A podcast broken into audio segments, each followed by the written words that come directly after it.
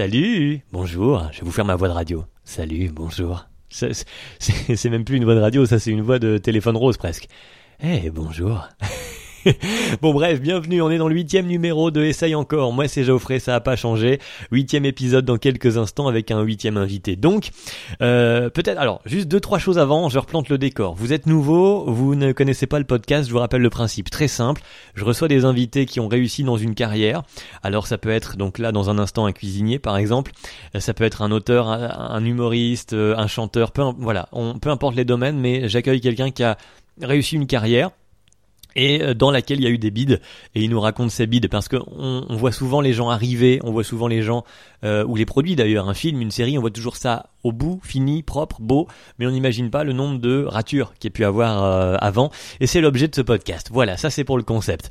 Euh, dans alors parenthèse toujours, j'ai lancé aussi un Patreon.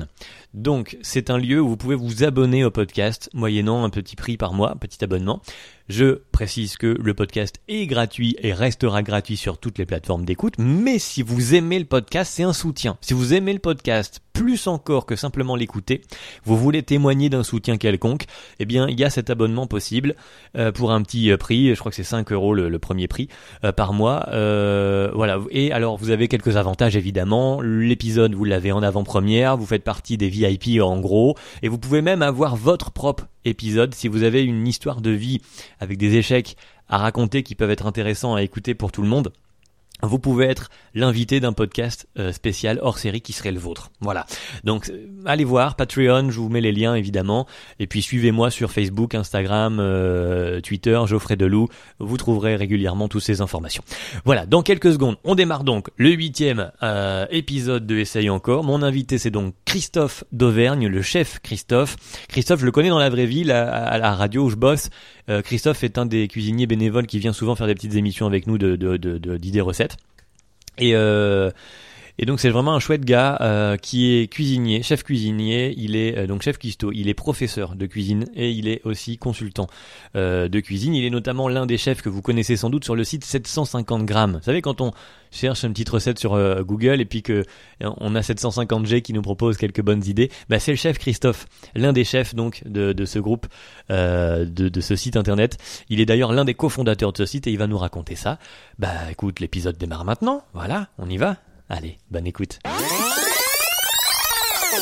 Et c'est Christophe, Christophe d'Auvergne, le chef, Christophe. Alors d'ailleurs, c'est une question, ça. Bienvenue Christophe, bonjour. On va commencer par le début.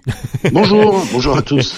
Euh, une, question, moi je t'ai toujours appelé Christophe. Des fois quand je j'étais à la radio, je dis chef Christophe. C'est quoi la, la vraie euh, dénomination? Comment je dois t'appeler en vrai? Euh, bah, en gros, euh, tu sais, comme euh, comme toutes les grandes stars, j'ai un pseudo. Non, je déconne. en fait, en fait, au départ, euh, mon vrai prénom c'est Christophe, c'est-à-dire que chef n'est pas un prénom. Oui, non, ça d'accord. C'est un qualificatif professionnel. Et en fait, quand euh, quand on a mis en place 750 grammes, euh, c'était, c'est toujours d'ailleurs le seul site de France à avoir deux vrais chefs à travailler sur le site. D'accord. Et donc on l'a mis en avant en, mettant chef Christophe et chef Damien. Euh, C'était juste le fait de bien dire, voilà, ce sont vraiment des chefs. C'est mm, pas mm, mm. euh, Christophe et Damien, c'est vraiment des chefs. C'est pas des cuisiniers euh, de sortie de chez eux, de leur maison en, en, mode amateur. Quoi, d'accord. Et puis c'est resté comme ça et euh, et aujourd'hui, bah, c'est une marque déposée et on travaille dessus. Quoi. Ok, d'accord. Bon, alors on va expliquer justement et planter le décor pour présenter un peu à tout le monde la même question que je pose à, à, tous les invités. Elle est très mhm. simple de mon côté, peut-être moins du tien. Qui es-tu? Justement Ah. Comment tu te présenterais à nous? Euh... Bon, je vais vous passer mon âge, tout ça, hein, mais si tu veux, le, la situation maritale, marié, un enfant, euh, 47 ans. Euh, J'habite Aulnon-Emery, dans une ferme où on a fait euh, des chambres d'hôtes, tables d'hôtes et euh, et où on bosse beaucoup et on trouve ça fantastique. Encore une quatrième casquette, on pourra en parler euh, effectivement après, ouais, ouais. Ouais, ouais, et c'est euh, voilà, en fait, euh, ben moi j'aime j'aime le monde de l'hôtellerie, j'aime la cuisine, j'aime aussi un peu la fête, il hein, faut être honnête. Euh, et donc voilà, moi je pense que je suis un un hôtelier à l'ancienne, tu vois, où on fait encore euh, euh, bah, on achète de la viande et puis on la découpe, enfin des trucs un peu cons quoi. Mais ouais, ça, reste sympa quand tu vois une crème pâtissière. Je fais comme me faisait mon grand-père, quoi. Je prends des œufs, je prends du lait, euh, voilà. Mm, mm. Donc, oui, t'achètes euh, pas les éléments préfabriqués de la crème, quoi. Voilà, on est sur. euh, Non, mm, non, non. Ok. Et voilà, donc je pense que je suis un cuisinier de 47 ans qu'à 120 ans, quoi, à peu près. D'accord. si tu le truc, à peu près. Ça, alors, Voilà. si on en juge à l'adage, c'est dans les vieilles marmites qu'on fait les meilleures confitures, euh, ça doit aller, du coup. Ouais, c'est ça, c'est l'idée, c'est l'idée. Donc, Ben, professeur. en, en vrai, euh, je, je- je- juste une petite parenthèse là-dessus. hein. Euh, dans tous les domaines où aujourd'hui tu as vraiment l'impression que euh, on invente, on crée et qu'on est euh, qu'on est en ce moment les, les génies de planétaire, quand tu regardes, c'est parce qu'en fait on a des réseaux sociaux hyper développés. Mm. Euh, parce que si tu prends les bouquins du, du 19e, tu retrouves à peu près tout ce qui se passe aujourd'hui. Tu l'as déjà il y a 100 ans. D'accord, Donc, ouais, euh, ouais. modeste et tranquille. Quoi. Disons qu'on peut, on peut genre améliorer un peu ce qui existe, mais on réinvente pas, quoi. C'est ça. Alors on modernise, on allège, on, on met moins de sucre, on met moins de gras et tout ça, ça y a pas de problème. Mais bon, tranquille. Quoi. Mhm. Tu vois, je suis sur un autre exemple. Euh, bah, en fait, je vais me lancer dans la production de, avec avec deux amis, on va on va essayer de créer des pickles. On va sans doute se lancer dans la production de pickles artisanaux. Mhm. Donc on s'intéresse pas mal à la culture, la permaculture et toutes les méthodes modernes. Ouais.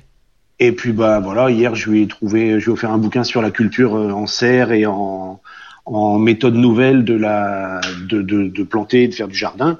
Donc tout est dedans. Bon, c'est juste que le bouquin il est des années 20 quoi. Bah, pour le coup, c'est vrai que la permaculture, c'est parce qu'on a mis un autre mot peut-être dessus aujourd'hui qui fait cool, mais en vrai, c'est c'est avec c'est c'est euh, faire pousser avec la nature, donc c'est ni plus ni Bah moins ce que faisaient nos grands-parents. On est d'accord là-dessus. Exactement. C'est Ouais. alors là tu as tout résumé. On est aujourd'hui en train de réinventer ce qui était le quotidien de nos arrière-grands-parents Voilà. grands-parents et, et on a l'impression qu'on est des putains Mais de on l'amène, comme tu disais, avec un marketing, et du coup on fait, ouais, c'est génial, alors qu'avant c'était un truc passé de- d'oreille en oreille, de jardin en jardin, et puis voilà quoi. C'est ça. Bah, puis puis, puis aujourd'hui on le passe quand même avec la tomate à 6 euros le kilo quoi. Tu vois. C'est- Ouais, c'est- ouais, ouais. c'est c'est la tomate vaut bientôt plus cher que le poulet quoi. c'est vrai. Il y a peut-être un truc un peu bizarre dans notre planète là en ce C'est- moment. hein. J'avoue, j'avoue, j'avoue. Alors justement, cuisinier, donc, alors ça, on a compris, la cuisine est un, un élément important. On va peut-être voir après comment ça vient dans, dans ta vie, mais donc cuisinier de base. Ensuite, Oui. t'en as fait un métier dans le sens où De base, euh, tu veux dire au début, pas pas. Oui, pas oui, non, non, merde, hein, ouais, on est non, non, d'accord, non, hein. non, non, non. Cuisinier au départ, première casquette, Voilà. première étiquette. Ensuite, t'en as, t'as décidé de l'apprendre de, de, aux autres, ce métier, donc t'es Oui. devenu aussi prof de cuisine, d'où euh, le, le côté hôtelier, etc. Complètement par hasard. Et t'as fondé, on en parlait brièvement, t'as abordé le, t'as abordé le sujet, t'as fondé donc 750G, t'as cofondé euh, le, le site internet qu'on connaît aujourd'hui, euh, 750G, qui propose des bonnes petites recettes à droite et à, et à gauche qu'on essaye Ouais. dans la cuisine. Bon, bah ça Par- fait beaucoup de choses à aussi. raconter. Par hasard aussi. Alors justement, premier euh, point de, de bah, le point de départ, c'est un peu comment t'arrives à la cuisine finalement, comment ça vient dans Alors, ta vie en fait, en fait, mes parents sont enseignants et euh, le l'idée des vacances, c'était de voyager et de découvrir des choses. Donc euh, tout tout petit avec mon frangin, ils nous ont emmenés en Italie, ils nous ont emmenés en Grèce. Enfin, on a on a pas mal voyagé et, euh, et en fait, en jeune enseignant, ils venaient de s'acheter une maison, donc ils n'avaient pas forcément des gros moyens financiers à l'époque. Euh, et, et quand euh, quand on allait euh, quelque part, qu'on pouvait aller au restaurant, c'était toujours un peu différent pour nous de ce qu'on avait au quotidien. Mhm. Et, euh, et au, au départ, j'ai- je crois, alors tu vois là, c'est un mélange entre ce que je pense me souvenir et ce qu'on m'a raconté, c'est Ouais. un peu flou. Euh, où en fait, on était allé dans un restaurant euh, en Picardie où il y avait un vivier, et donc ils avaient pêché les truites, le cuisinier avait préparé la truite et le serveur l'avait euh, dépouillée devant moi. Et j'avais, je crois, peut-être 10 ans, on va dire, j'en sais rien, je sais plus trop quoi. Ouais, à l'âge où on dit ah Burke euh, quand on voit ça normalement. voilà. Et moi, je me suis, dit, putain, je veux faire ça quoi. ok.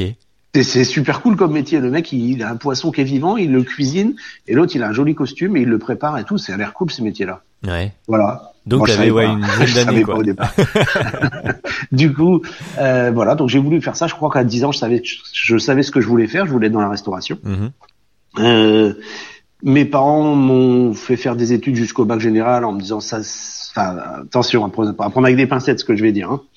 Euh, le bac en lui-même ne sert à rien. C'est pas quelque chose qui te donne un emploi, qui te Oui, donne une mais c'est une clé qui ouvre toutes les portes. C'est-à-dire que tu peux aller en fac, tu peux aller en école, tu peux faire ce que tu veux après.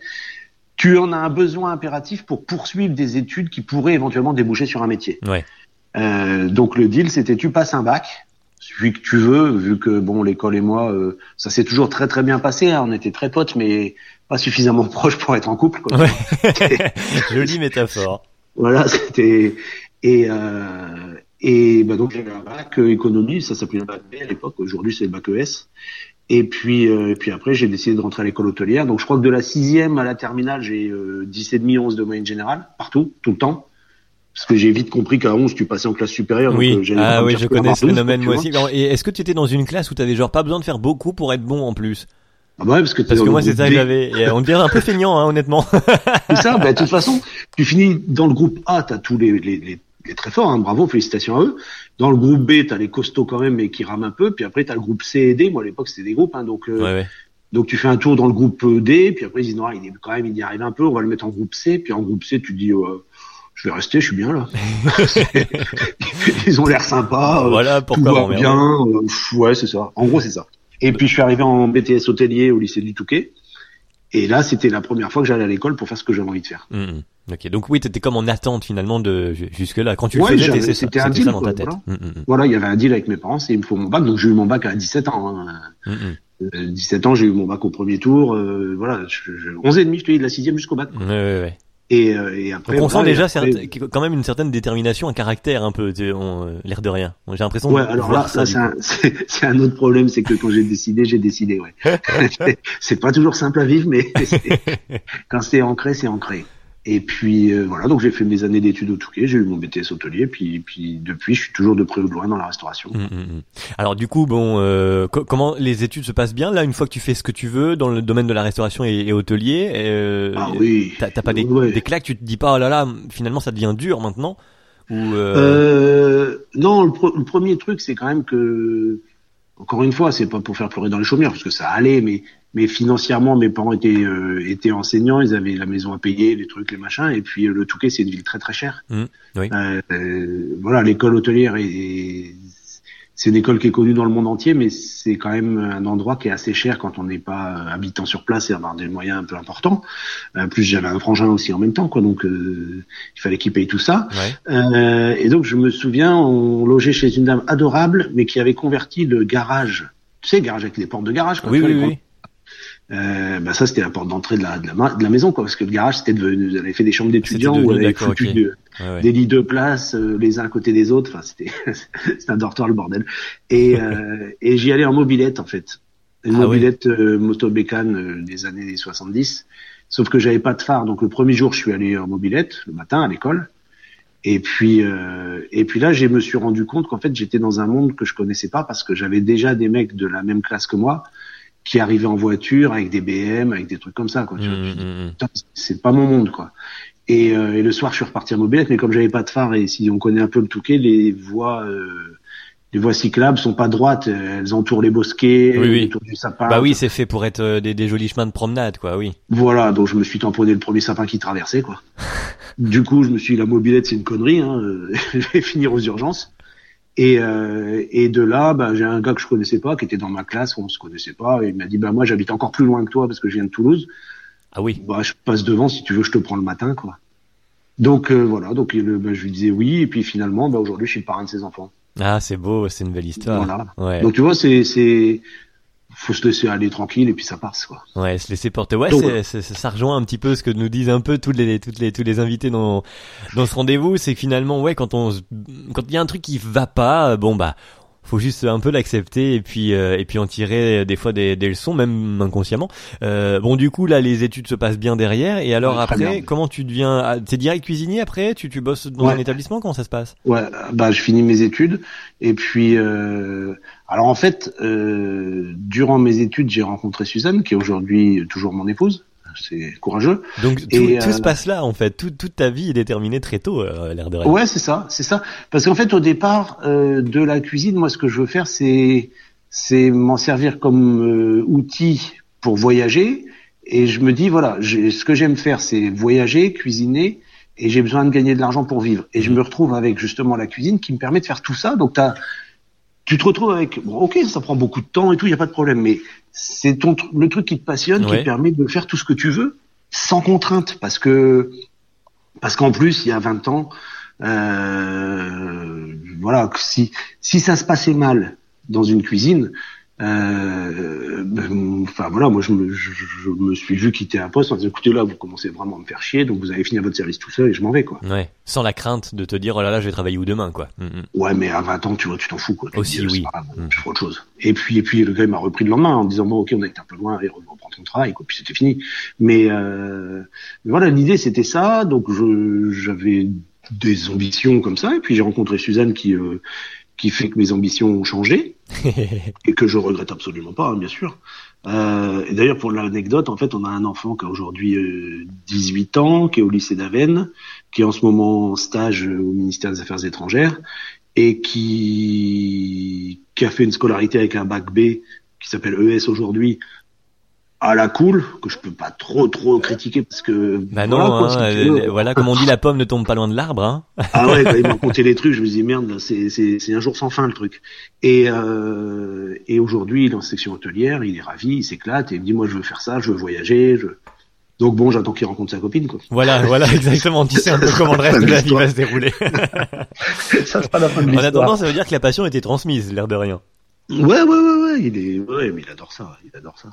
Et euh, donc voilà, donc après, euh, après en fait, euh, comme je t'ai dit, le Touquet est une ville assez chère et tout ça. Donc euh, euh, Suzanne travaillait euh, au Crédit Agricole et son salaire nous permettait de, de, de combler un peu et puis de vivre co- correctement. Quoi. Hum, hum, hum. Donc quand moi j'ai fini mes études, euh, elle, elle a souhaité reprendre les siennes pour faire des études d'anglais.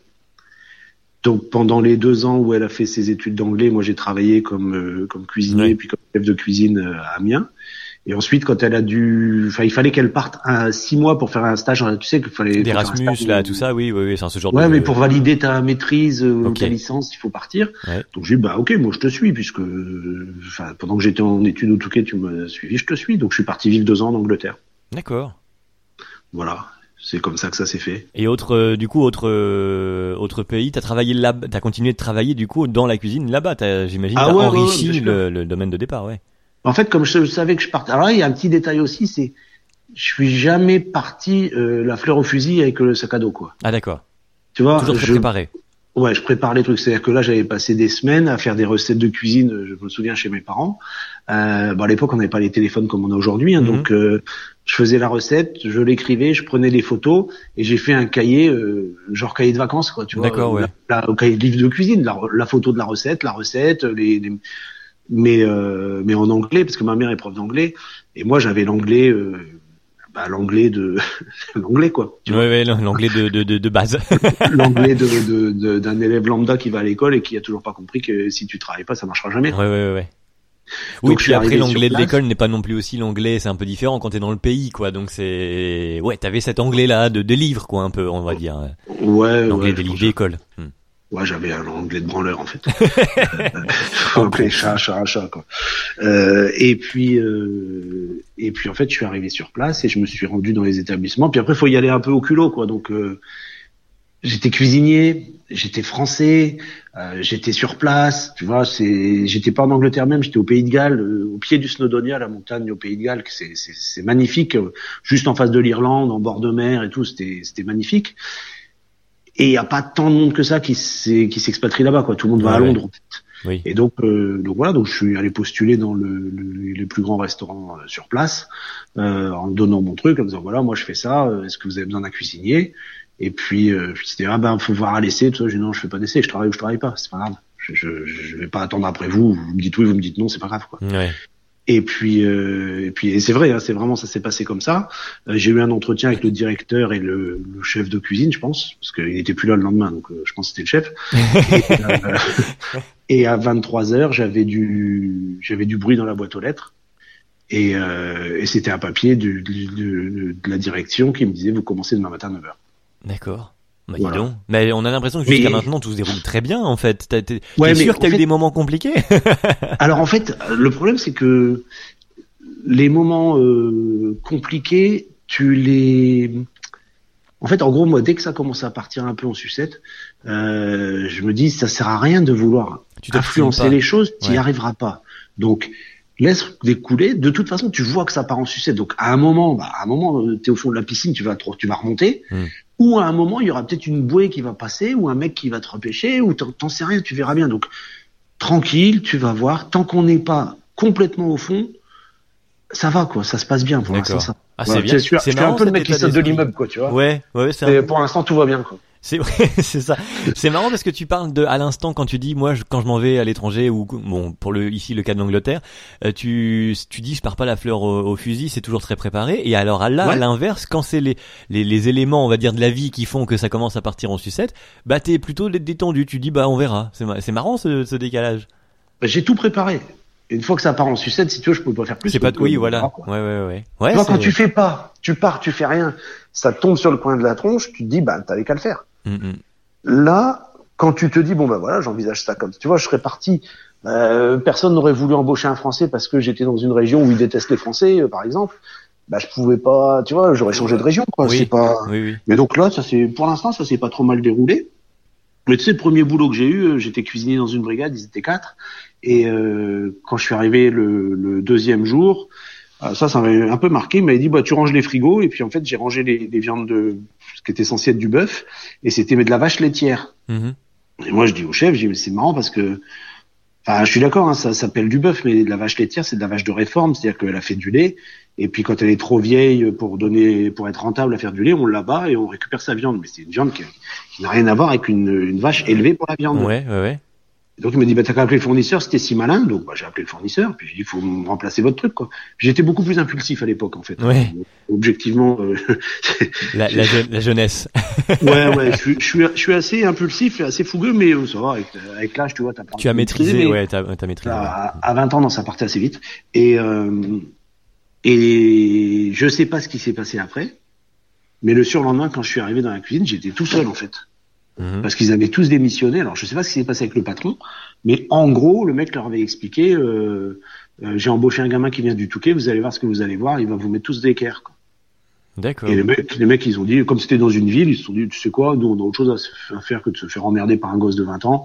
C'est tous mignons, on se casse, on va se trouver du boulot parce que c'était pas un restaurant gastronomique de ouf. Ouais, C'était une brasserie quoi. Donc ils se sont barrés et moi je me suis retrouvé tout seul. Et j'ai eu comme remarque du patron le eh ben, puisque tu viens du Touquet, maintenant, on va voir ce que tu sais faire. Ouais. Et j'ai pas compris, quoi. Je me suis dit, mais en fait, j'ai rien demandé, j'ai rien dit. Je venais faire cuisinier dans une brigade de cuisine parce que j'ai encore tout à apprendre. Et là, je me retrouve avec une cuisine sur les bras qui fait bien sûr de la brasserie. Hein. C'était des steaks frites, des trucs comme ça. Oui, mais enfin, quand même, quand tu viens, c'est ton premier taf, tu dis. Euh, mais voilà, t'es comme un compte, on envoie 130 tous les midis. Tu dis putain, qu'est-ce que je fais, quoi. Hum, hum, hum. Donc tu rembauches, et puis quand tu rembauches, et eh ben, ben quand t'as, je sais pas, je devais avoir 22 ans peut-être quand t'as 22 ans, tu peux pas embaucher un mec de 30 balais en lui disant euh, bon t'as 15 ans d'expérience alors tu vas être sous mes ordres. Ouais. Ça marche pas. Donc euh, bah tu rembauches que des mecs comme toi. Bah tu rames. Tu, tu te marres bien, mais t'apprends vite, hein, mais tu rames. Mm, mm. Et, quand c'est comme ça, quand t'es face à un truc comme ça, tu t'es du genre à te foutre dedans euh, comme les yeux fermés et je bosse nuit et jour ou t'es t'es abattu au départ? Comment comment tu réagis non, qui va parce que tu te dis. Euh... T'as pas le temps d'être abattu, en quelque sorte. D'un autre côté, c'est pas très bien, mais tu te dis bon, après tout, en réfléchissant bien, c'est pas mon pognon, c'est le sien. Euh, si lui veut mettre un, gamin sorti d'école dans, dans cette place-là, c'est qu'il a pas les moyens de payer un autre mec ou qu'il a pas envie ou qu'il veut donner sa chance à la jeunesse. Allez, soyons utopistes. Euh, mais après tout, c'est son problème, pas le mien. Hmm. Donc moi, je vais faire mon boulot du mieux que je peux. Et puis, euh, et puis, je vais surtout en profiter pour me dire, ben voilà, si ça marche pas, c'est pas si étonnant que ça parce que bah, parce, que t'es parachuté là voilà tout jeune voilà, du jour au lendemain ouais. voilà et si si ça se passe bien ça va être dur mais tu vas apprendre beaucoup plus vite et ça ira quoi mm, mm.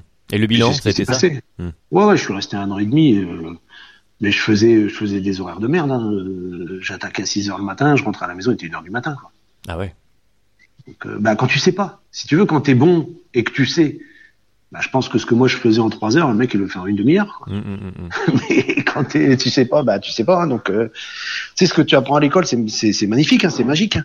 Mais quand, quand du jour au lendemain, tu te retrouves vraiment à devoir gérer un truc et que le, le poissonnier t'appelle en disant Christophe, j'ai un bon coup sur les saumons, je t'en mets combien? 20 kilos, 30 kilos, 40 kilos?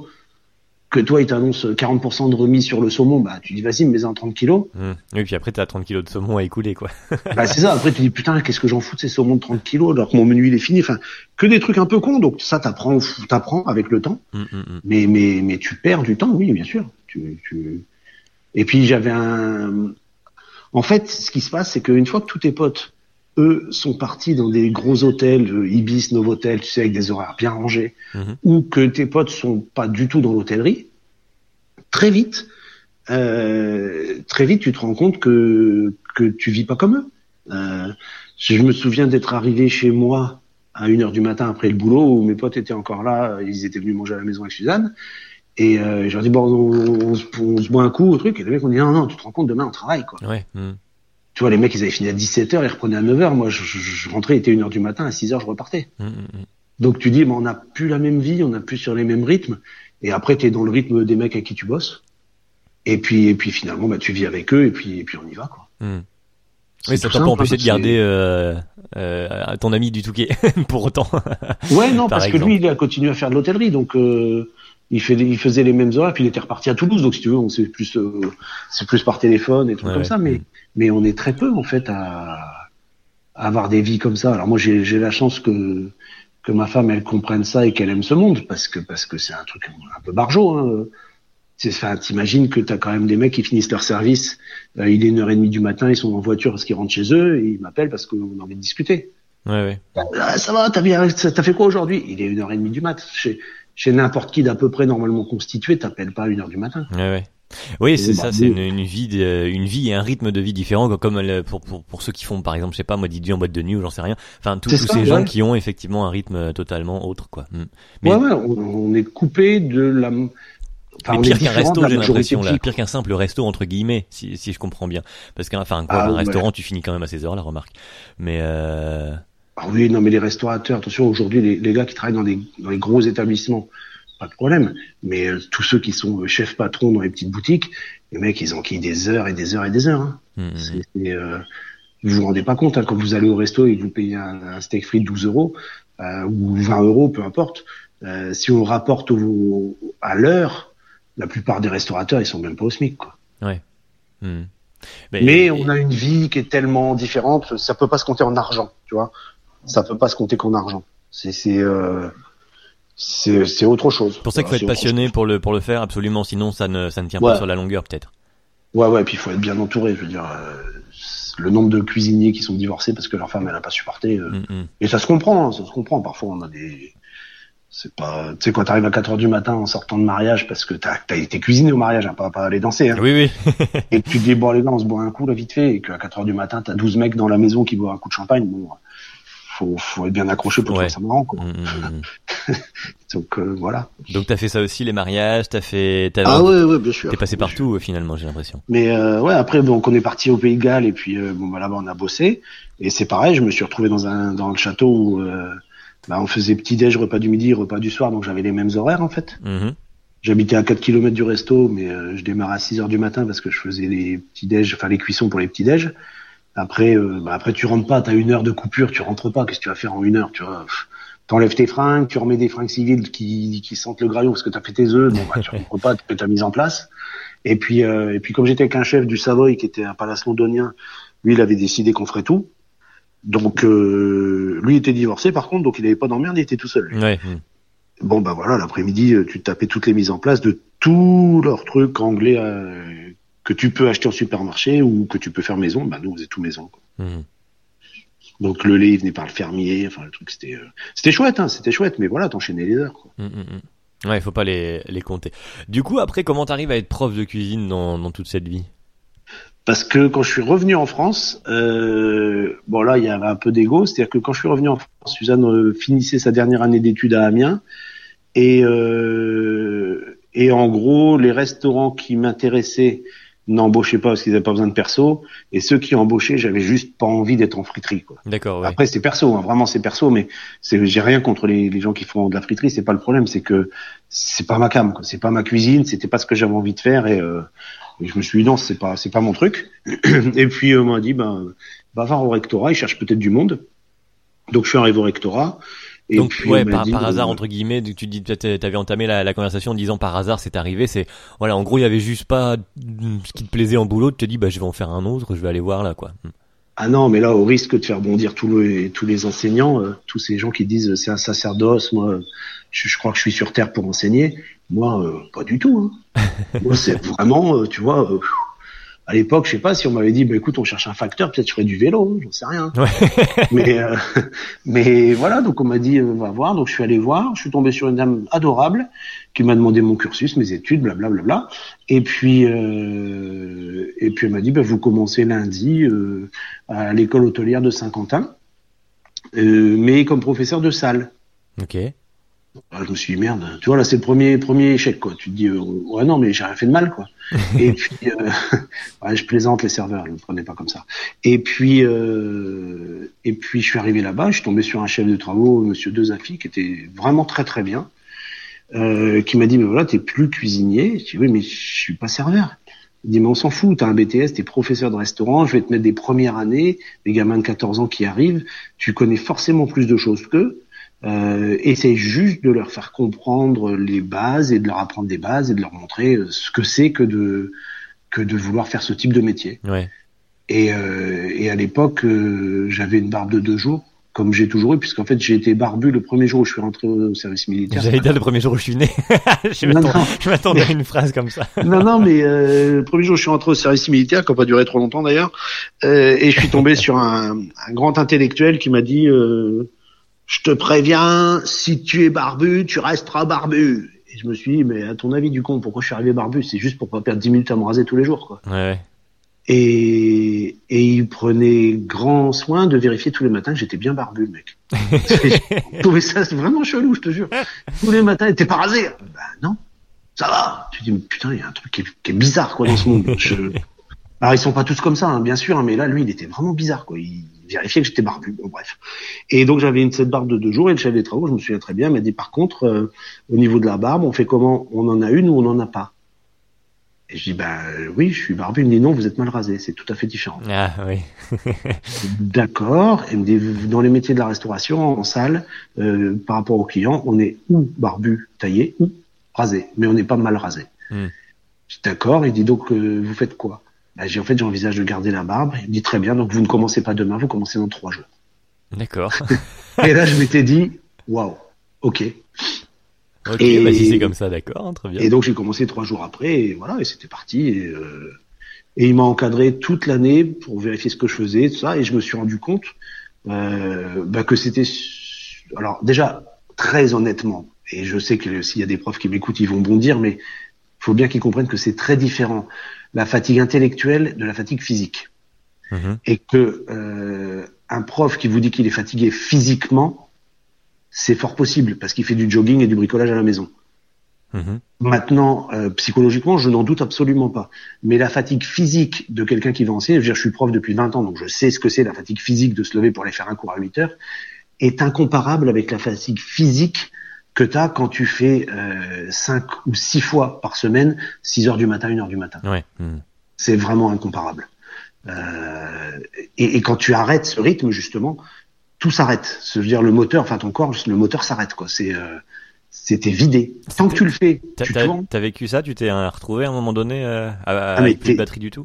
Ah, t'es vidé. Tu, tu et surtout, alors c'est un truc très con, hein, mais le cerveau. Alors le cerveau humain va vite à, à corriger ça, mais tu te retrouves à te dire euh, qu'est-ce que je fais Hmm. Parce que là, j'ai du temps libre et je ne sais pas quoi en foutre en fait. Euh, D'habitude, j'en ai pas. Hmm, hmm.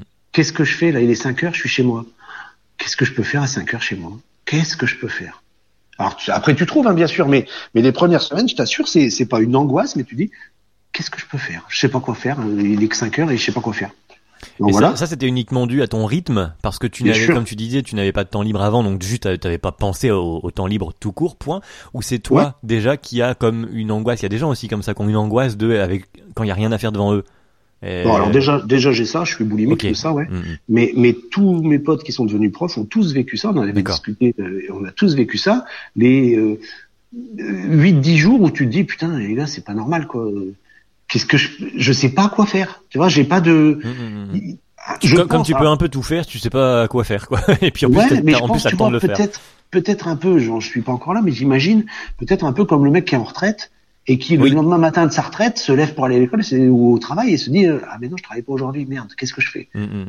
Et, et deux mois après euh, les retraités sont les gens les plus actifs et les plus pris de la société. Oui, ils oui. ont pas de temps Après, ils ont rempli les cases sans souci, voilà. voilà mais t'as ce petit moment où tu te dis merde toutes ces cases se vident qu'est-ce que j'ai je sais pas quoi y mettre voilà Hmm. Donc, euh, par contre, ce que j'ai découvert, c'est que c'était, euh, d'un point de vue purement égoïste, c'était super agréable et valorisant de te rendre compte que tu as un gamin de 14 ans qui savait à la limite même pas que le, le vin c'était fait avec du raisin, parce mmh. qu'à 14 ans, franchement, c'est pas choquant, ils ont jamais bu de vin, ils savent pas, et que tu lui expliques ça, que tu lui montres comment on découpe un poulet euh, euh, avec un peu d'élégance, que tu lui expliques que euh, la côte de porc c'est à cet endroit-là dans le cochon et que ça va se cuire comme ça, voilà, et qu'il le retient et que et qu'il en fait un travail. voilà, j'ai trouvé que c'était super intéressant. Mmh. T'as trouvé un, un, autre point valorisant que je sers un beau plat à un client. Ouais, c'est ça. Une autre reconnaissance. C'est ça. Mmh. Il y avait ça et puis euh, et puis le côté euh, euh, je continue à faire mon travail quand même parce que tu, tu pouvais faire ton boulot justement. Tu vois, tu faisais le boulot euh, comme il faut. Euh, tu faisais le boulot comme il faut. Euh, c'était c'était pratique quoi. Mmh, mmh, mmh. C'était pratique. Et le côté pédagogie en, en, tant que prof, enfin il faut l'avoir. Est-ce que comme tu parlais de ton ah bah, tempérament au, tout début un peu trempé, ah bah, ça, ça, a posé souci ou?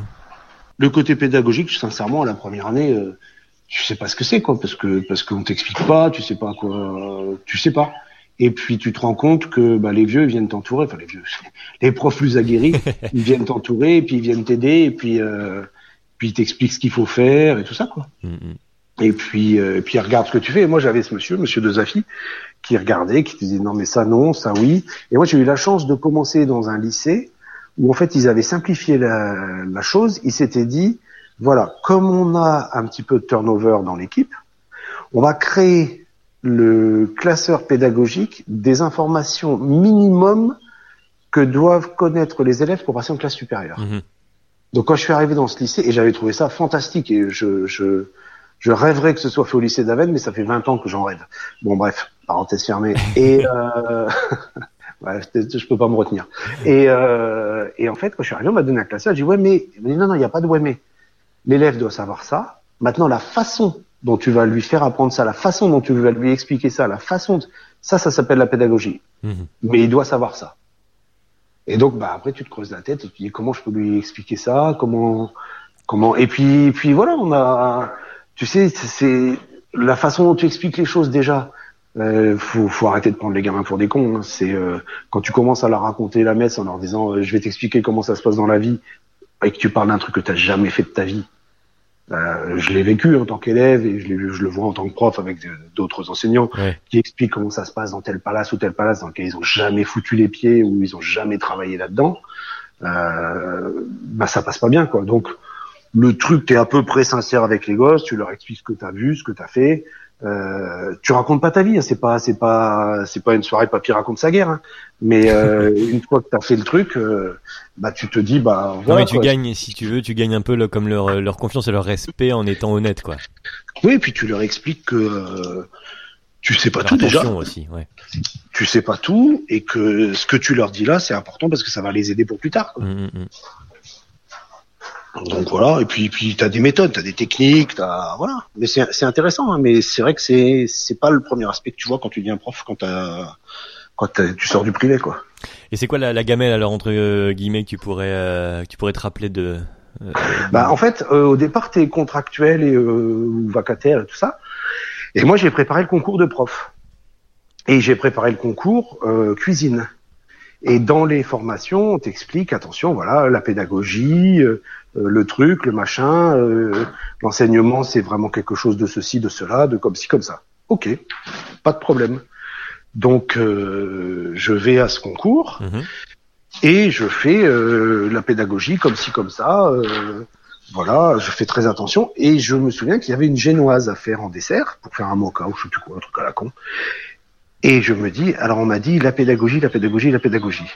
Donc euh, je fais de la pédagogie, je fais mon cours au tableau, je fais mon truc, j'explique bien, je fais attention à pas me tromper. Ouais, t'as été le, plus scolaire de toute ta vie. oh putain, laisse tomber, c'est exactement ça. Sauf qu'à la fin, j'ai pas assez de temps pour finir ma génoise. Et moi, tout le temps, m'a dit, ce qui est important, c'est de que l'élève comprenne bien, il a le droit à l'erreur, il faut voilà. Donc, j'applique. Et puis euh, à la fin de cette, euh, de cette épreuve de concours, euh, je me retrouve avec le jury qui me dit euh, vous faites quoi là? Et euh, je dis bah je, je prépare le truc. euh. Il me dit ouais, ouais. Mais sinon au niveau de la génoise, vous pensez qu'on va vous en faire toutes les semaines pour faire vos cours si vous n'arrivez pas à passer votre cours en une heure? Sympa.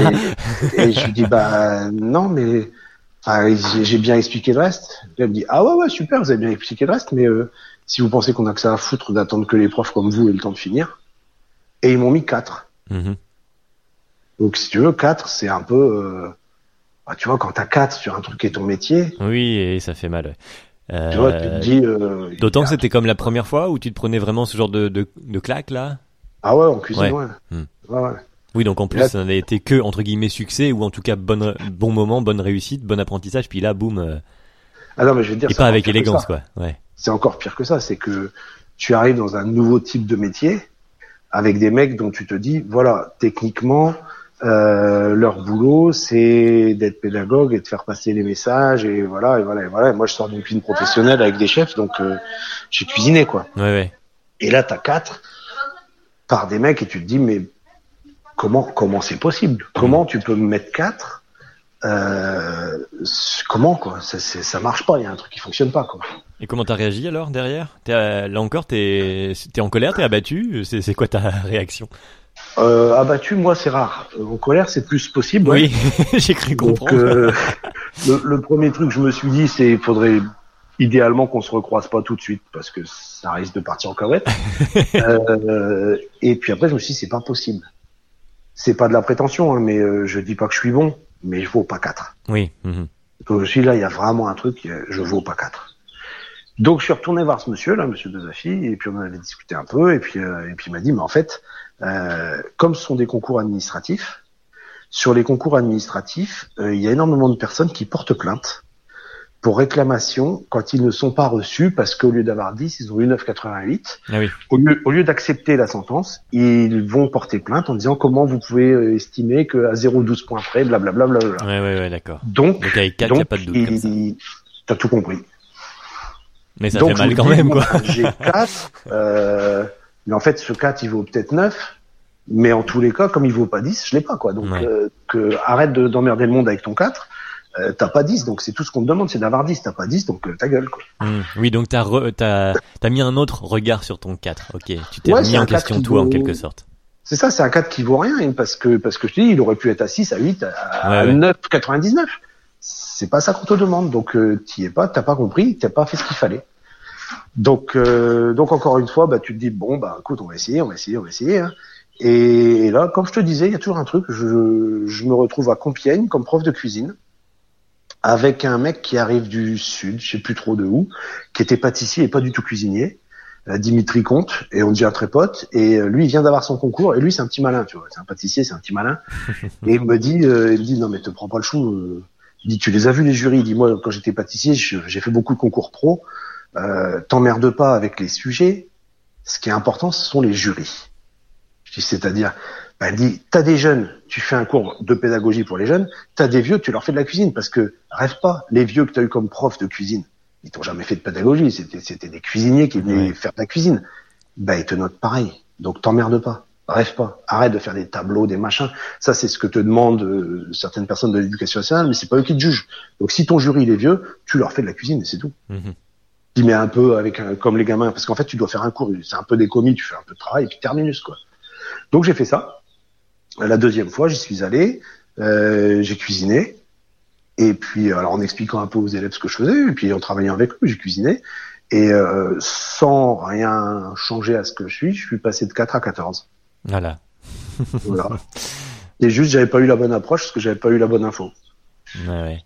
Et puis, euh, et puis de là, ben, j'ai eu, euh, j'ai enchaîné l'année suivante sur le, le deuxième concours qui existe pour les profs et j'ai eu 14 aussi. En, en ayant gardé cette euh, technique, entre guillemets, de, de s'adapter. C'est ça. Mm. T'y vas, t'y vas, t'enchaînes. En gros, en gros, si tu veux, j'avais fait quelques mois en me disant ah oui, attention, l'école, il faut, faut intellectualiser le bordel. Puis après, je me suis dit vas-y, laisse tomber quoi. Mm. Ça, c'est sur le papier, c'est euh, dans deux trois têtes euh, qui eux ont le temps de faire ça. Toi, tu fais de la cuisine, fais de la cuisine. hein, Voilà. Et, et emmène ces gamins-là faire de la cuisine parce que s'ils sont en cuisine, c'est bien qu'ils sont comme toi. L'école, c'est pas leur cam, donc euh, Ouais. donc les, les ramène pas systématiquement à l'école. Et ça fait 20 ans que je les ramène pas systématiquement à l'école et que ça se passe pas mal. quoi. Bah oui, on a cru pour te, pour te croiser quand même de temps à autre. euh, En, en vrai, j'ai cru comprendre ça en effet. Toi, t'es toujours aussi passionné et eux ont l'air de d'aimer et d'apprécier notamment d'apprendre avec toi, effectivement. C'est ça, Euh, les gamins qui veulent faire la cuisine, ça se passe bien. Quoi. Bah donc oui. voilà, donc j'ai fait prof. Et puis, euh, et puis euh, quand j'ai eu ce concours, j'ai été nommé stagiaire, parce que c'est le cursus d'un prof, hein, c'est tu as ton concours, après tu es stagiaire, donc tu as un tuteur, qui est celui qui est euh, ton, ton, ton parrain professionnel qui te forme cette année pour, pour, pour tout le reste de ta carrière. Ok. Et d'ailleurs, j'ai été tuteur cette année pour la première fois de ma vie. Donc, Ah, euh, donc nouvelle, euh, ouais, nouvelle étape Voilà. encore. Ouais, la boucle se boucle, c'est marrant. Et, euh, et, et le tuteur que j'avais, c'était euh, Damien Duquesne, qui, en, en gros, comme moi j'avais déjà bossé, et que j'avais un petit peu un caractère un peu particulier, et euh, voilà, euh, en gros, il y a personne qui était soit assez proche géographiquement, soit euh, qui se sentait capable de m'encadrer. On va le dire comme ça pour rester poli. Et euh, et il y en a qu'un qui a dit ouais, ok, moi je veux bien, c'est Damien Duquesne. Euh, et donc Damien Duquesne euh, m'a dit bah ok, on se connaît pas trop, euh, voilà, on va travailler ensemble. Ouais. Et on a bossé ensemble. Il m'a pas fait les plans. euh, je suis tuteur, tu me dois le respect. Regarde, euh, regarde ce que je dis, fais comme je dis, machin. Non, non, on a travaillé ensemble vraiment. Ouais, ouais, c'était un, mec comme toi finalement, et du coup ça a bien matché quoi. On a fait de la cuisine. On rentrait le soir, on allait voir si euh, les vignerons avaient bien travaillé, tu vois quoi. Mm, mm. Et euh, et le frère de Damien euh, travaillait dans l'internet, avait déjà un site et une société. Et il avait une société à côté qui était une société qui s'appelait 75 centilitres.com, qui était une société de vente de vin sur euh, en ligne Mhm. en 2000, euh, je sais pas, 2003, 2004, je sais pas exactement.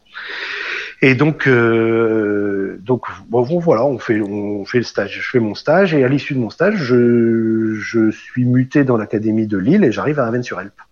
Mhm. Et euh, avec Damien, on- qui lui est à Soissons, on se dit tiens, il faudrait bien qu'on fasse un truc. euh, qu'est-ce- qu'on peut faire, un truc sympa quoi. Et on se fait un, on, on se dit on se fait un livre, on se fait n'importe quoi, on sait pas, mais un truc qu'on peut faire ensemble. Et son frère nous dit bon au lieu de faire les débiles là, vous voulez pas écrire des recettes pour mon site, pour mon site de vente au vin. Donc on se dit bah ok on va écrire des recettes. Donc Damien me dit viens je t'embarque avec moi dans cette affaire et puis on va faire euh, on va écrire des recettes. Ok on écrit des recettes et puis Jean-Baptiste le frère de Damien se rend compte que les recettes prennent le pas sur le, Sur le la vin. vente de vin Ouais. Et comme ça s'appelait euh, 75 centilitres le site, la sous-partie cuisine s'est appelée 750 grammes par euh, par logique. Par jeu et c'est le ouais, poids ouais, du, du vin dans la bouteille. quoi. Ouais, ouais. Et, euh, et très vite il a compris, parce que c'était lui le vrai cerveau de la bande, hein, très vite il a compris que l'avenir c'était dans la cuisine et pas dans le vin, ou en tout cas pas dans cette façon-là. Et donc il a euh, scindé les deux, il a gardé 750 grammes et il nous a demandé si on voulait prendre des... Enfin non, il nous a forcé à prendre des parts chez 750 grammes, que vous faites partie de l'aventure. Et, euh, et il a bien fait, hein, euh, je regrette pas. Et voilà, et comment on est devenu cofondateur, sans avoir imaginé le truc, hein, mais on est devenu cofondateur de 750 grammes. D'accord. Et du coup, euh, Et- là, c'est une autre, c'est une autre casquette encore. C'est un peu hum, euh, entre guillemets homme d'affaires. Enfin, je veux dire, faut un, faut s'y connaître un peu en entreprise, ce genre de choses. Ça, tu connaissais ou pas du tout l'univers? Ah non, je connaissais pas du tout, mais Ouais. attends, il faut, faut aussi connaître en rien du tout, parce qu'on crée un site internet. On est, euh, alors il y a six, six co-fondateurs associés, je sais pas comment on peut dire, et euh, et et, euh, et dans la réalité, c'est on travaille le soir, on fait tout quoi, tu vois, on saisit les recettes sur nos ordinateurs alors qu'on sait pas taper à la machine, enfin le truc, voilà quoi. Ouais.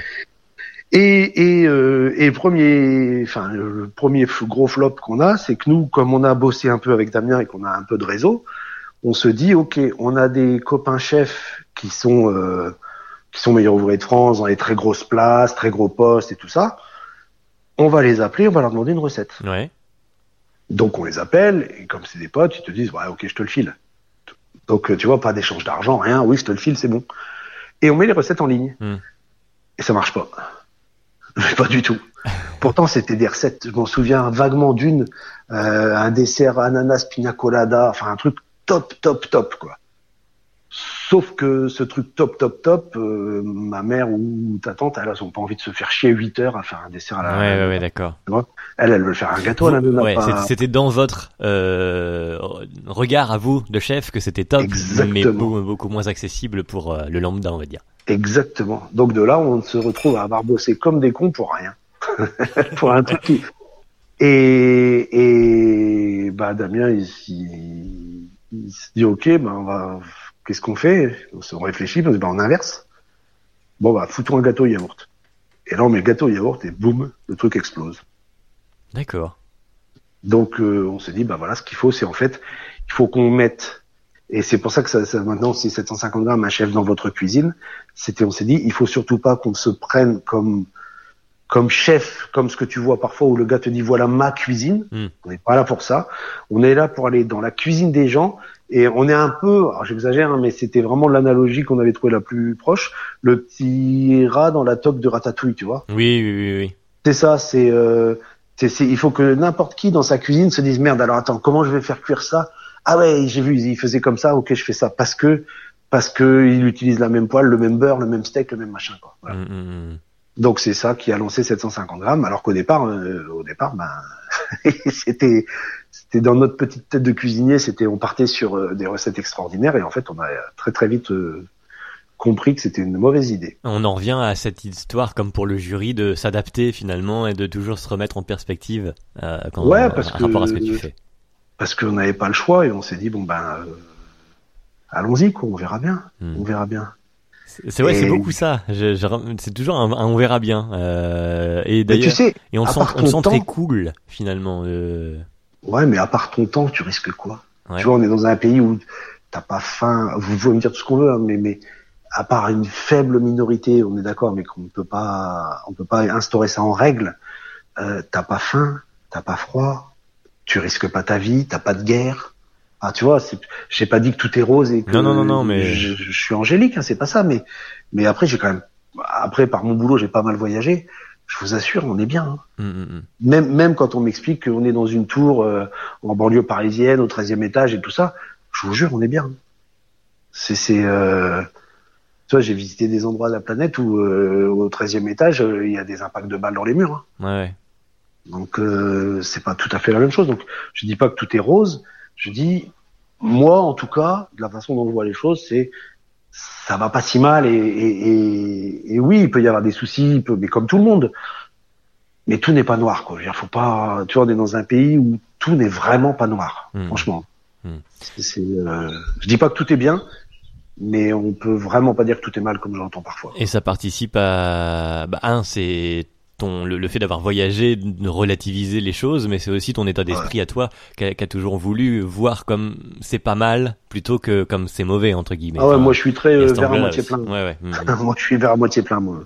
C'est, c'est, c'est une politique, ça. Et du coup, après, euh, euh, avec 750G, euh, ça, donc là, vous le fondez, vous êtes deux du coup maintenant, enfin, vous le fondez, vous récupérez la- l'affaire, vous êtes deux, euh, ça marche avec les, les recettes euh, simples, entre guillemets. Ah non, on est toujours six. On est toujours Ah six. oui, vous êtes toujours six là. On est toujours six. Nous, on est juste, euh, nous, on est juste les Vous deux êtes chefs. attitrés à cette partie. Voilà. quoi. Ok. On est les deux chefs de cuisine, mais après euh, tout ce qui est référencement, tout ça, si tu veux, c'est pas notre truc. D'accord, c'est les ok. autres qui font. Oui, Nous, voilà les chefs. disais c'est simple dans le sens où toi tu faisais ta partie euh, que tu maîtrises. Ah ouais, ouais, ouais, Mm. voilà.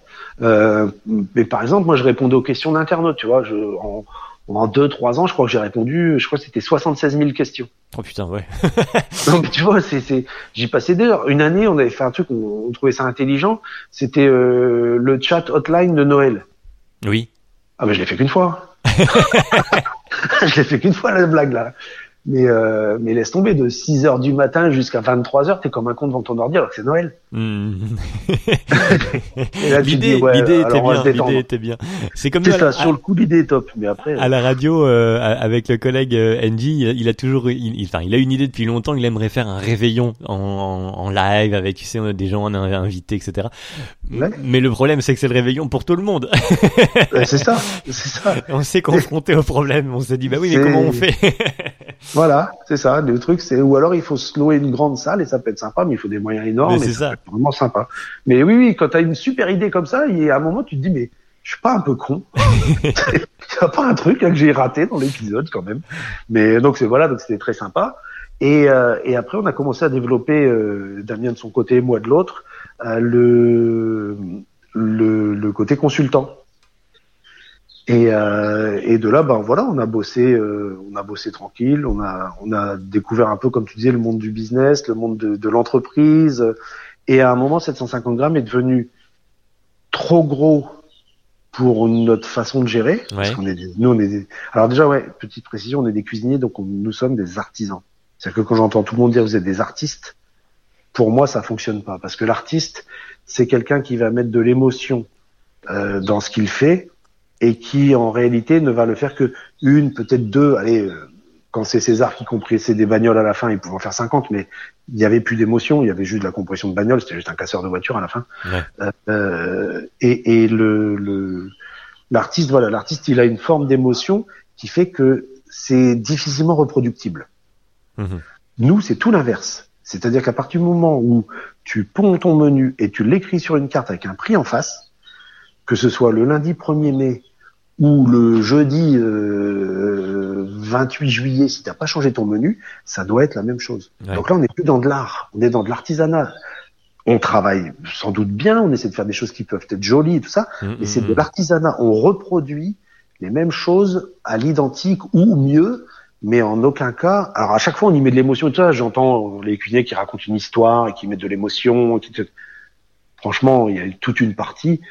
C'est pas vrai. On y met de la technique, on y met nos connaissances euh, euh, scientifiques entre guillemets de cuisinier.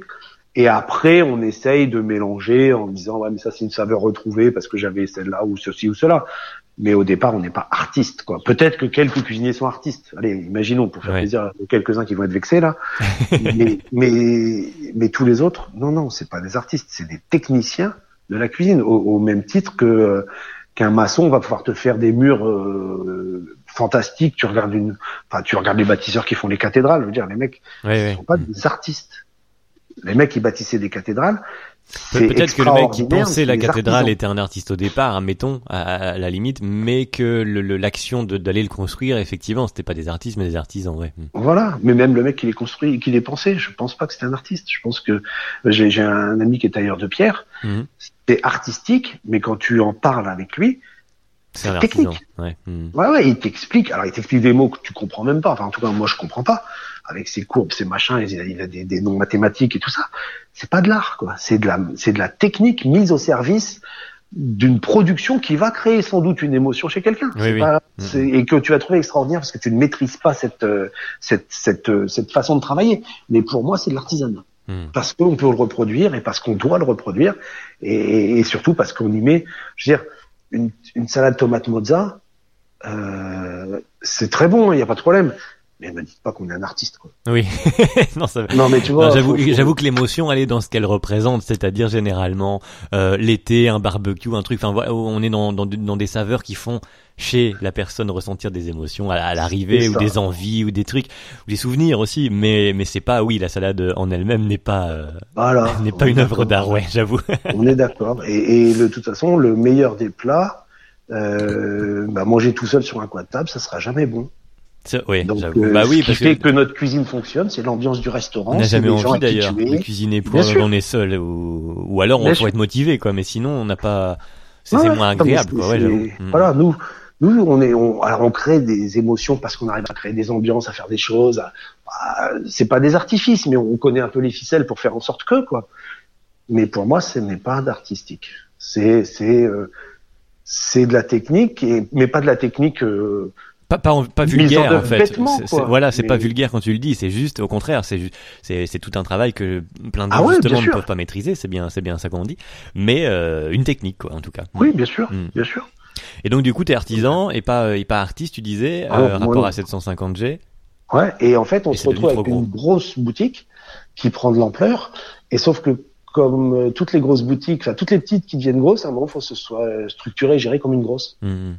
Et Et ça, nous, ça on va plus avec l'artisanat de. faire, ouais. Bah, c'est surtout qu'on sait pas faire parce qu'on a déjà eu du mal à se mettre. Euh, tu vois, je me souviens par exemple chez 750 grammes, on envoyait des mails à n'importe quelle heure parce qu'on bossait à n'importe quelle heure.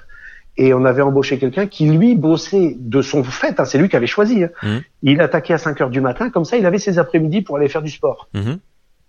Mais en fait, ça, ça colle pas dans les horaires normaux. de travail. Oui, d'accord, oui, oui. Oui, donc, toi, tu te retrouves à écrire à une heure du mat à quelqu'un, comme tu parlais du, du mec qui appelle en sortant de, de service, et puis. C'est ça. Et on nous avait expliqué après, euh, ils avaient été gentils, c'était l'URSSAF, ils avaient été très gentils, mais ils nous avaient dit, vous pouvez pas, vous pouvez pas envoyer des mails en dehors du temps de travail. Mm -hmm. dit, mais on le force pas à répondre. Il dit, mais si, c'est, c'est une intrusion dans la vie privée, donc vous pouvez pas faire ça, en fait. Mm. Oui, tous ces, tous ces codes-là, t'as pas, oui. Mm. Donc, euh, quand t'es 3, 4, 5, 6, 7, ça va. Et là, c'était devenu trop gros. Donc, euh, donc, euh, bah, ce qui s'est passé, euh, qu'en pleine interrogation sur merde, on est trop gros, enfin, on est plus petit, mais on n'est pas gros. Et puis il y a eu une offre d'achat qui a été faite par euh, par la société Webedia et qui est tombée euh, qui est tombée très bien. En fait, c'était encore une fois, tu vois, bon, on verra, on va essayer, puis boum. Voilà. Ouais, ouais. Et donc euh, Webedia a repris en nous gardant euh, Damien et moi comme consultants culinaires. C'est-à-dire qu'en gros, on fait exactement la même chose. Euh, on fait ce que le site nécessite, on fait on fait des interventions et voilà, mais c'est plus chez nous. On est on est invité à venir en gros, on a vendu notre maison, mais on est invité à venir manger à la maison quand même. Ouais, ouais. Mmh. Voilà. Et donc forcément, t'as plus les responsabilités de la maison, euh, le, à nettoyer tous les jours la maison, à entretenir s'il y a une, voilà. Ouais, ça. Mmh. attention, aujourd'hui c'est c'est c'est 50 personnes, c'est toute une structure, c'est la compta, c'est le truc, c'est un, voilà. c'est un très gros truc et c'est pas, moi ça m'amuse pas tellement quoi. Mmh, mmh. J'aime bien, j'aime bien faire la cuisine, le reste ça devient compliqué parce que ça prend du temps, c'est chronophage. Bah oui, oui. Oui, puis une fois de plus, c'est pas un domaine, c'est pas le tien, donc tu peux comme y regarder un chouïa, mais ce sera pas le tien, donc euh, voilà. Après, il faut. Voilà. Et donc, dans le cadre de ce domaine dont c'est pas le tien, euh, ben, je, je m'étais dit, tiens, il y a deux trucs que j'ai pas fait. Euh, créer ma, enfin, créer ma propre société. J'ai ma société de consultant culinaire. Euh, ça, ça me fait aller en France ou à l'étranger pour faire plein de choses. Mais toujours le voyage, ouais, lié voilà. à la cuisine. Bah, c'est ça, de, de, de là justement, je me suis trouvé à voyager beaucoup et je me suis dit, bah, tiens, je, je ferais bien un restaurant. Et donc je me suis associé avec un copain qui était, euh, c'est Laurent Trochin qui avait la crémaillère à Venturel il y a 20 ans. Mm -hmm. Et puis un enseignant à Amiens qui s'appelait Cyril Chambert et on a fondé un restaurant à Amiens. Euh, qui là est sans doute le truc le plus qui a le moins marché de tout ce que j'ai fait puisque ça a duré un an au bout d'un an, c'était fini. D'accord. Et alors, euh, pour quelle raison du coup? Bah, alors la première raison, euh, bah, faut ça, j'ai j'ai écrit, j'ai coécrit un livre avec Damien qui s'appelle euh, Comment réussir l'ouverture de son restaurant. Où on a vraiment fait un vrai boulot de fond, on a vraiment recherché euh, les causes d'échec et tout ça et tout ça et tout ça. Mm -hmm. Et puis, euh, alors c'est une analogie hyper philosophique. Hein, mais pour moi, c'est un peu Zidane avec le coup de boule Materazzi, tu vois, c'est le match de trop qui fait que je dis pas que je suis Zidane, hein, c'est pas une comparaison dans ce style-là, mais je veux dire, c'est le match qui met une, une tâche sur une carrière de malade, quoi. Ouais. Tu dis, tu dis ce jour-là, il serait resté, euh, il serait resté à la piscine, il finissait en beauté, quoi. Ouais. Et là, il finit sur un truc un peu, pff, tu lui pardonnes à lui parce que tout le reste était tellement extraordinaire que ok, d'accord. Mais là, moi, c'était pareil. C'est euh, c'est euh, Laurent Trochin, il est quand même étoilé à, à côté de Versailles. Cyril, il est professeur de cuisine. Moi, je, je suis prof et consultant culinaire. J'ai écrit un livre. Tu dis. Oui, allez, personne n'avait besoin. En tout cas, c'est ça que tu veux dire de cette euh, de cette aventure ah, du restaurant. C'était pas un, un besoin. Il n'y avait pas voilà. Et pas du tout, ouais, pas ouais. du tout. Mais on s'est dit, allez, on y va. Et on a fait à peu près rigoureusement tout ce qu'il faut pas faire. bah, c'est bien pour écrire un livre. Mais avec beaucoup d'applications. Vraiment avec beaucoup d'applications. Euh, C'est-à-dire que le premier truc, on, on, sait que le plus important, c'est l'emplacement. Mm -hmm. Donc nous, on a choisi un emplacement qui est... Alors la, la bâtisse était vraiment très jolie, sauf que c'était entre la gare et le centre-ville, donc sur un lieu de passage et non pas sur un lieu où tu t'arrêtes. D'accord. Mais là, on s'est dit, bah, mais on est tellement bon que ça va aller. Ok. Ensuite, on a fait des travaux de fond en comble parce qu'au lieu de racheter un resto en liquidation judiciaire que tu payes pas trop cher, on a acheté un magasin de fringues qu'on a transformé en resto en payant tout plein pot. D'accord. Ok, pas bête. on l'a acheté mitoyen d'un autre restaurant. Mais en même temps, c'était une première aventure pour tout le monde, ça aussi, donc c'est un peu logique quelque part de d'essuyer de, de, mais, des plâtres. Ouais, mais sur le sur le principe, si tu veux, à un moment où tu quand tu te vois trop beau, il y a toujours un moment où ça te rappelle à la réalité. Ouais, ouais. Donc euh, tu peux te voir trop beau pendant un an, deux ans, trois ans, dix ans peut-être, c'est pas grave.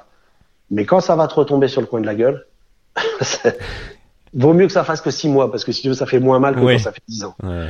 Donc, euh, donc nous voilà. Après, on a mis du perso en qui on avait confiance, et puis on s'est rendu compte, par exemple, à la fête de la musique où nous on n'y était pas parce que c'était Amiens. Tu vois, t'en as un à Versailles, un à Aulnoy-Emery, le resto était à Amiens. Bon, bah, fête de la musique, les mecs ils fermaient la porte à 21h puisque c'était marqué 21h sur la porte. Mhm. Donc c'était le seul resto de toute la ville à pas être ouvert dans une ville de, de 150 000 habitants, quoi. Tu dis, faut vraiment être débile. Et on n'avait pas le temps de faire la route, bref. Et puis, euh, et puis, bah, voilà. En gros, c'est que si tu fais une boutique et que t'es pas dedans, euh, bah, soit c'est une énorme structure, soit c'est une boîte qui va couler. Ouais, mais c'est ce que j'allais dire. Du coup, alors l'ouverture d'un restaurant, pourquoi si euh, pour euh, pour aucun de Lego. vous n'était d'y être? Ah, c'était Lego, ok. Ouais, je pense. C'est d'avoir ouvert un En restaurant, quoi. Ouais. En fait, c'était. euh, alors, il y a une petite partie d'ego, une petite partie d'insouciance, et une grande partie qui est pas de l'ego, qui est. Alors peut-être c'est de l'ego, mais c'est pas ça. Je pense c'est de la surconfiance en soi. C'est de se dire l'échec ne peut pas nous arriver parce qu'on est trop fort. Mhm. Et donc, voilà, on va investir ça. Pour te dire, on avait fait une société où on avait déjà créé les statuts pour le mettre en franchise. Oui, d'accord. Oui, oui. Tu vois? Donc c'est à un moment, tu te dis, euh, putain, j'ai inventé le vaccin contre la rage, quoi. Non, c'est déjà fait. donc euh, donc c'était ça. C'était, on était parti sur un truc, mais avec vraiment beaucoup de confiance, beaucoup d'envie, euh, une force de travail parce qu'on n'a vraiment pas du tout, du tout, du tout euh, ménagé nos efforts, mais avec une vision de départ qui, avec mon recul aujourd'hui, euh, je pense, était faussée. Mhm. Elle était faussée parce qu'on s'est dit, on ne peut pas échouer. Ou si on échoue, ça ira, mais on peut pas échouer. Et donc, on n'a peut-être pas assez envisagé euh, euh, de prudence ou de, de, de, de modération, je sais pas. En gros, on a, on a eu trop confiance en nous, quoi. Mhm. Et ça fait mal derrière, ça, du coup, là, euh, quand quand tu le vis, ce moment-là. Techniquement, euh, il y a un côté très agréable d'être associé à trois, c'est que déjà tu te dis, allez, au maximum, j'en suis à quoi. 33% de faute. Ouais. Mhm. Et puis, euh, et puis tu dis, bah voilà, je suis 33% responsable, donc j'assume mes 33% de, de dette, de remboursement d'emprunt, de tout ça. Euh, et puis après, bah tu, tu fais ton analyse. Donc tu peux très bien te dire, euh, j'y suis strictement pour rien, euh, c'est que les autres. Oui. Ou tu peux te dire, bah oui, tu peux pas. Ça, ça, par exemple, j'ai dit, ok, on le fait, alors que je savais que c'était une connerie, donc c'est bien fait pour ma gueule. Ça, j'ai dit, allez, on fait ça, et puis finalement c'était une connerie, bah j'avais qu'à pas le faire. Enfin, Ouais, ouais. Mhm. puis, puis comme toujours, à la fin, tu dis, ouais, je une fois que j'ai fini de payer les trucs, bah voilà, tu tires, tu tires un trait sur la page, tu changes de page, et puis ça ira. Quoi. Mhm. Mais t'a- mais t'apprends de ce de ce moment-là. Tu t'es, il y a des trucs Alors- qui te servent aujourd'hui ou, ou pas, par exemple? Bah, je vais te dire un truc qui nous sert, un vrai détail en fait, tout simple, c'est qu'on a vendu euh, au mois de mai l'an dernier. Et là, on était en pleine période Covid, il y a Oui. quelques semaines. Oui, oui, oui. Et on s'est appelé avec mon pote Laurent, et on s'est dit, t'imagines, si on avait gardé le restaurant parce qu'on s'était entêté et qu'on était dans les mêmes types de pertes que ce qu'on faisait, euh, enfin qu'on qu'on serait Oui, qu'il y avait déjà zéro avant, euh, client, ouais, ouais, avant le Covid. plus nos maisons à gérer, parce que moi, quand je te dis, j'ai une chambre d'hôte ici qu'il faut qu'on gère aussi, mais financièrement, on explosait en vol, quoi. Mhm. Donc finalement, tu vois, encore une fois, c'est pas facile à vivre. Tu dis fais chier, j'aime pas l'échec et euh, j'ai un peu les boules, quoi. Voilà. Puis, puis finalement, tu dis, ben, c'est pas si mal que ça ce qui nous est arrivé parce que ça nous a sauvé de pire. Ouais. mhm. Donc, euh, et là, bah voilà, on a créé ici des chambres d'hôtes avec une salle, une piscine. Et là, pour le coup, jardin. euh, t'es sur place, donc. Là, on est dedans. Voilà. Et, et là, ça, ça se passe très bien parce qu'on est responsable de tout à 100%. Euh, si la porte est fermée à clé, c'est que c'est nous qui l'avons pas ouverte. Tu vois, on n'est Mhm. pas tributaire de quelqu'un. Euh, on fait ce qu'on veut, on gère ce qu'on veut. Et là, ce qui est énorme aussi quand tu travailles à ton compte comme nous, euh, c'est qu'en fait, le temps c'est le tien. Mhm. Et ça, ça, tu, c'est, c'est ce qu'il faut comprendre, c'est quand tu es petit artisan, euh, tu bosses énormément, mais tu ne payes pas ton temps. Si tu commences à compter le temps que tu passes au travail euh, ram- ramené à la somme que tu gagnes, Il est dépressif. rentable, ouais, ouais, ouais. Mhm. ouais. Mais si tu ne comptes pas ton temps, ben voilà, tu travailles pour toi. Quoi. Donc, euh, donc ça, c'est plutôt pas mal. Et là, la, la, la, chambre d'hôte, du coup, euh, tu cuisines, mais on est, de la- on est sur de la cuisine comme sur 750 grammes, c'est-à-dire de la cuisine de, de tout le monde, ou tu proposes aux gens euh, une cuisine euh, un peu plus, euh, j'ai envie de dire raffinée, ou un peu plus euh, de ce Alors, que toi tu pouvais faire? On est, on n'est pas du tout dans de la cuisine de restaurant parce que c'est pas ce que je souhaitais faire parce que je suis pas restaurateur. Il y a des restaurants autour et euh, les mecs ils travaillent très très bien. euh, Mm. ils, ils- c'est leur boîte et tout ça. Ils font tourner leur maison et tout. Donc je suis pas du tout là pour euh, faire une fausse concurrence. euh, voilà, pas du tout. Nous on fait table d'hôte, c'est-à-dire que les clients qui dorment peuvent dîner. Mhm. Et, et là, on fait, euh, on fait de la table d'hôte, mais euh, comme je sais faire, quoi. C'est-à-dire que j'y apporte un peu de quelques produits qu'on connaît pas forcément. Tu vois, là, j'ai mis de la, ce, ce dimanche, j'ai mis de la laitue de mer. Bon, bah, c'est pas un truc que tu trouves forcément par, par ici trop, Ouais, ouais. trop couramment. Euh, là, ce soir, je vais faire de l'onglet de veau. C'est pas des produits que- qu'on cuisine souvent. Euh, voilà, moi, j'ai ce côté euh, technique que je connais, que je maîtrise, qui me permet de cuisiner, euh, puis qui me permet de faire des choses. euh, ouais, je fais des choses marrantes. Mm. Mais c'est pas de la cuisine de restaurant. C'est j'essaye de faire assez fin, assez. C'est de la cuisine de maison bourgeoise, on va dire. Ok, ouais. Tu vois, tu te retrouves avec la cuisine que tu pouvais imaginer, euh, alors au goût du jour, hein, mais qu'on aurait pu avoir dans certaines maisons, euh, avec où il y avait un cuisinier, une, une, une dame en salle, et ben voilà, c'était ça quoi. Et tu parlais du temps juste avant, et euh, alors on a compris de- depuis le départ que t'es un, un passionné et que donc, comme tu le disais à l'instant, tu comptes pas ton temps, c'est le tien, donc finalement t'en as Ouais. comme un peu tout le temps. Euh, mais comme, comment les journées font quand même 24 heures. Comment t'arrives à gérer à la fois tes profs, à la fois euh, t'es donc euh, bah, chef cuisinier tout court, t'es aussi chez toi en, en- en chambre d'hôte. Euh, À quel moment t'es chez toi, puis comment tu pars ensuite à travailler à l'école, comment, enfin quand est-ce que tu cuisines, Co- comment tu gères une journée sur euh, sur tout ça? Ça doit être quand même un sacré emploi du temps dans lequel t'as pas grand Bah, temps pour toi. En fait, je dors, euh, je dors 4 à 5 heures par nuit. Donc, il reste un peu de temps. Et, euh, Et ça c'est parce que t'as, c'est parce que t'as un créneau de 4-5 heures pour dormir ou c'est parce que t'es pas un gros dormeur? Euh, c'est parce que j'arrive pas à dormir. Ok. c'est ouais, ouais, en soi un peu pratique, euh, sauf si derrière t'es crevé, mais sinon c'est, Ouais, pratique non, que les soient nuit, que les nuits soient t'es- courtes. t'es- Ouais, mais t'es pas efficace pareil, quoi. C'est c'est pas efficace pareil. Donc c'est pas le même boulot, mais j'arrive à faire un peu de un peu de paperasse, un peu de bureau, un peu de. Je vais pas dire un peu de comptabilité parce que si ma comptable elle m'entend, elle va sauter au plafond. vu, vu comment je suis bordélique, elle va me dire vous êtes sérieux là? Mais euh, mais voilà tout ce qui est tout ce qui est un peu papier, voilà quoi. Je fais comme ça. Euh, après après.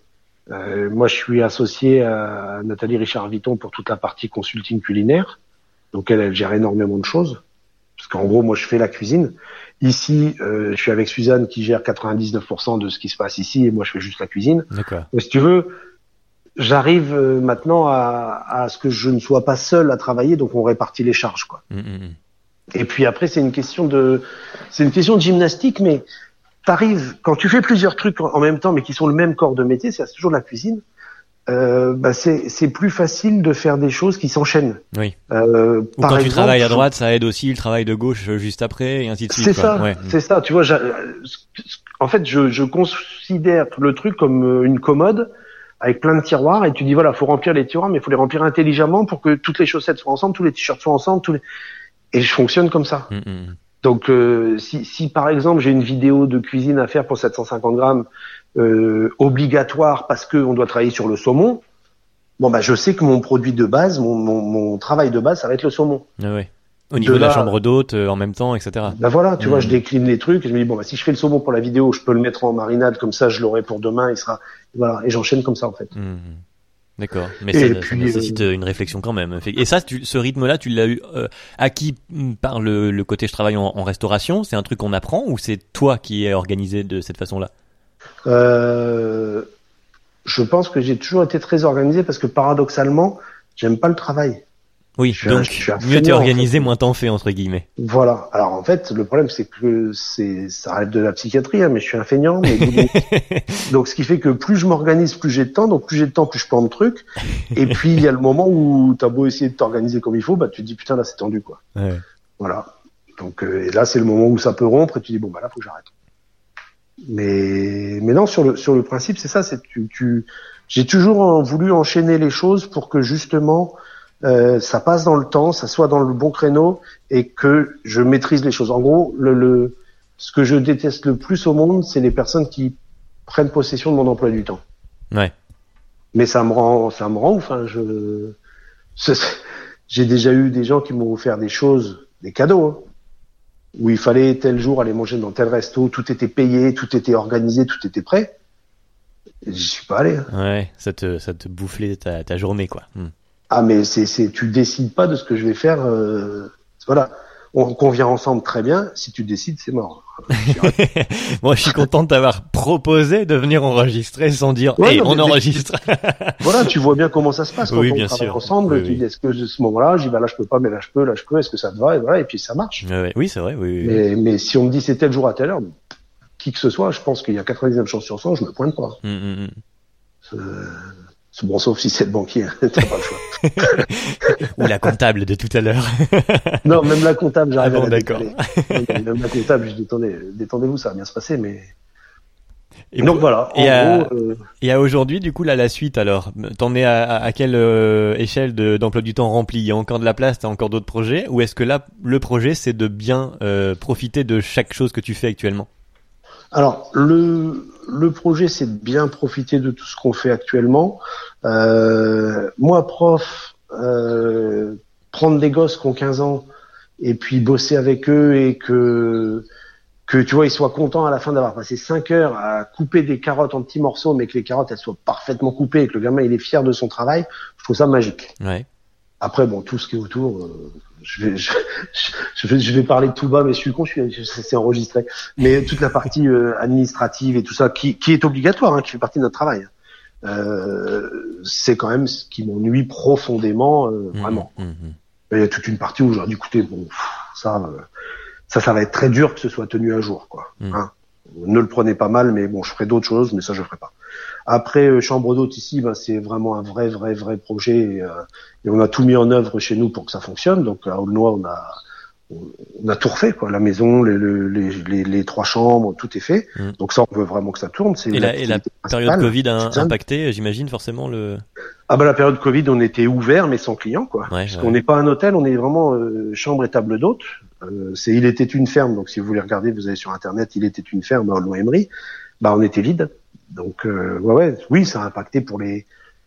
En réalité, hein, pour les sociétés, les petites structures comme nous, euh, ça va, on va mettre, euh, je pense 600, 5, entre 5 et 7 ans à s'en remettre.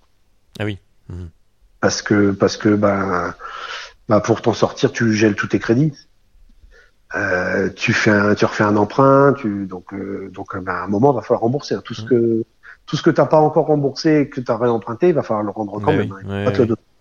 Donc euh, voilà, je pense que en gros euh, il va y avoir des, il va y avoir de la casse jusque pour les cinq prochaines années quoi. Donc nous on espère passer à travers et que ça se ça se passe bien. Ouais. Bah, une fois de plus, euh, tu vas te laisser porter et puis voir, Ouais. euh, voir comment les choses euh, avancent. Très bien. Donc, ouais, il- parce que ça vient au fur et à mesure. Les choses se... Tu vois, pendant le Covid, je me suis retrouvé à donner des cours à Dubaï. Ah oui.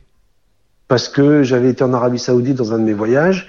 Et puis, euh, et puis euh, l'une des personnes avec qui j'ai bossé en a parlé à une autre qui était à Dubaï. Et ils m'ont appelé, ils m'ont dit est-ce que vous pourriez faire les cours en live pour Dubaï?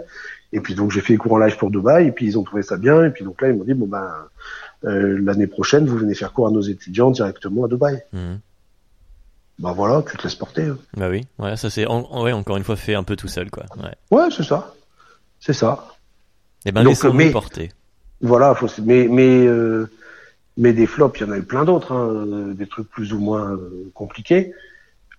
Euh, mais je pense pas que j'ai eu des choses suffisamment catastrophiques pour que tu restes abattu sur ton fauteuil, quoi. Hmm. Voilà.